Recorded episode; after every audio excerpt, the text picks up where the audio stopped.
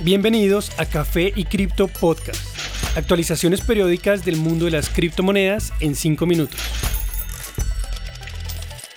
Buen día para todos, soy Elizabeth y bienvenidos al capítulo 104 de Café y Cripto Podcast. Hoy, 17 de diciembre de 2021. En cuanto a precios, en los últimos días, Bitcoin pierde el impulso que alcanzó después de soportarse a 46.500 dólares.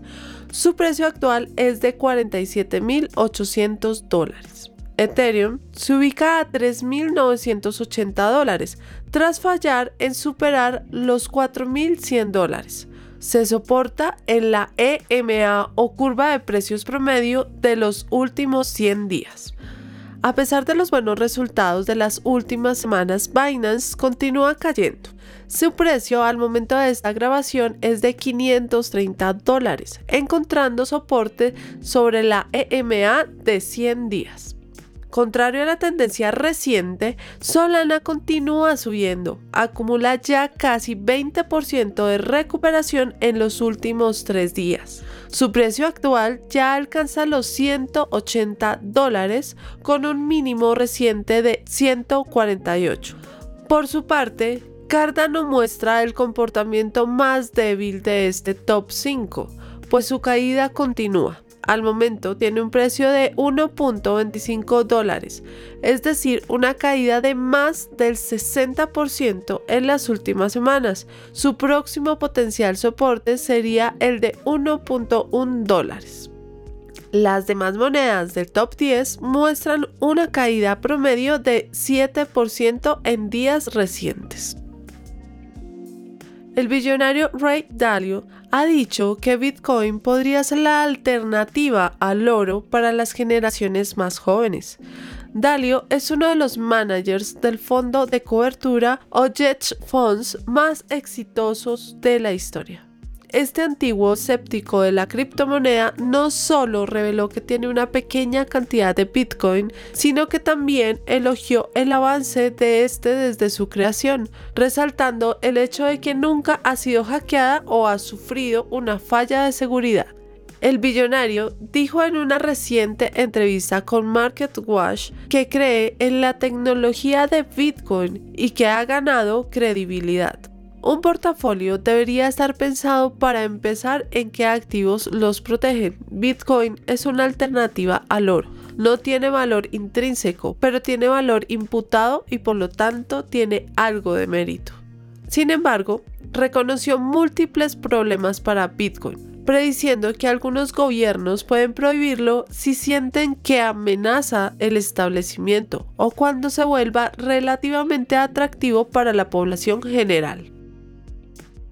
Según el criptoanalista Willy Wu, los traders de Bitcoin están haciendo algo que no se veía desde marzo de 2020. De acuerdo a su análisis, estos estarían comprando la caída actual de Bitcoin con la misma rapidez que la compraron a comienzo de la pandemia COVID el año pasado.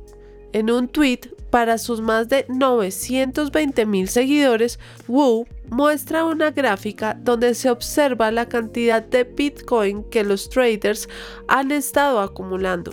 También comparte un gráfico donde se observa que las billeteras con una baja historia de ventas han comprado históricamente en puntos bajos, como lo están haciendo en este momento.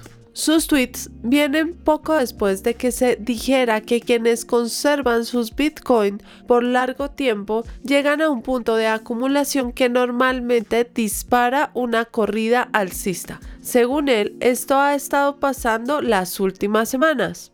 Esto se vio en la corrida alcista que empezó en octubre del año pasado y cuando se les acaban las municiones son los no acumuladores quienes ahora tienen las monedas. Normalmente estos serían los nuevos inversores en el mercado. Jerome Powell de la Reserva Federal estadounidense dijo no estar preocupado de que las criptos afecten la estabilidad financiera de su país.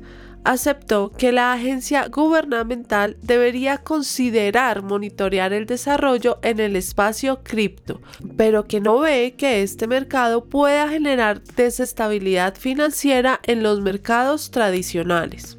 Este apoyó las conclusiones de un reporte presidencial respecto a que quienes emiten criptomonedas estables deberían tener supervisión federal, similar a la de los bancos. Las monedas estables definitivamente pueden ser una parte útil del sistema financiero si tienen regulación adecuada. Tienen la capacidad de crecer, particularmente si fueran asociadas con algunas de las grandes redes tecnológicas existentes. Powell ha expresado su preocupación respecto a cripto, agregando que no estaría de acuerdo con prohibir estos activos de la misma forma que lo ha hecho China, pero sí insistiendo en que las regulaciones para monedas estables son importantes. Gracias por acompañarnos en este nuevo episodio. Recuerden seguirnos y comunicarse con nosotros construyendo una comunidad en nuestras redes. Twitter, Instagram y TikTok, donde nos encuentran como Café y Cripto. Allí nos veremos para hablar de otros temas trascendentes para la comunidad de cripto entusiastas. Y no olviden, la cadena de bloques vino para quedarse. Los artículos y análisis mencionados en este podcast no constituyen una recomendación u oferta de inversión ni una promesa de resultados futuros. Haremos todo lo posible para garantizar la precisión de la información incluida en este podcast sin asumir ninguna responsabilidad por información faltante o incorrecta. Las operaciones con criptomonedas implican un elevado riesgo, incluyendo pérdida parcial o total del capital invertido y pueden no ser adecuadas para todos los inversores.